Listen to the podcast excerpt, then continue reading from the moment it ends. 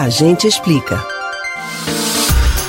O luto é um sentimento de profunda tristeza pela morte de alguém ou mesmo por uma perda provocada por algum tipo de separação. Sensação vivida, por exemplo, pelas pessoas ligadas a mais de 600 mil brasileiros que morreram em decorrência da Covid-19. Os governos também têm formas de manifestar o pesar por uma ou mais vidas perdidas. O luto oficial. Você sabe como funciona? A gente explica.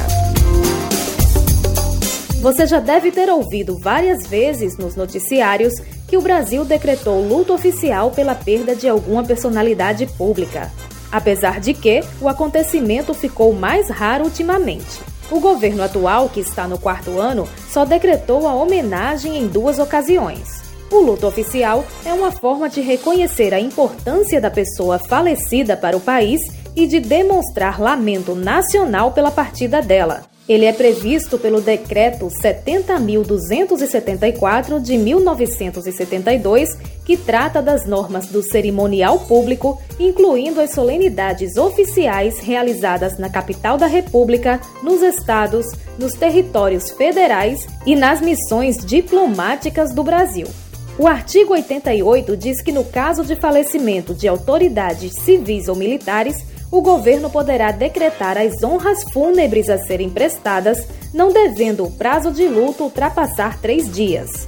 Em casos excepcionais, quando a pessoa falecida prestou serviços de alta relevância para a nação, o luto oficial pode se estender até sete dias. A exceção é quando morre o presidente da República, o que permite o enlutamento do país por oito dias. Durante o período de luto oficial, a bandeira do Brasil é hasteada a meio mastro nas repartições públicas da gestão que decretou a homenagem, ou seja, pode ser em um município, estado ou todo o território nacional. Se houver alguma solenidade em que a bandeira esteja sendo carregada, ainda é amarrado um laço de fita na ponta do bastão. Mesmo quando a morte não é de uma autoridade, Tradicionalmente, o luto oficial também é decretado diante do falecimento de figuras públicas de notável trabalho social e de vítimas de catástrofes. Em alguns casos, o governo assume ainda os custos do funeral. Embora possa parecer que, na prática, o luto oficial não faça muita diferença, não é bem assim.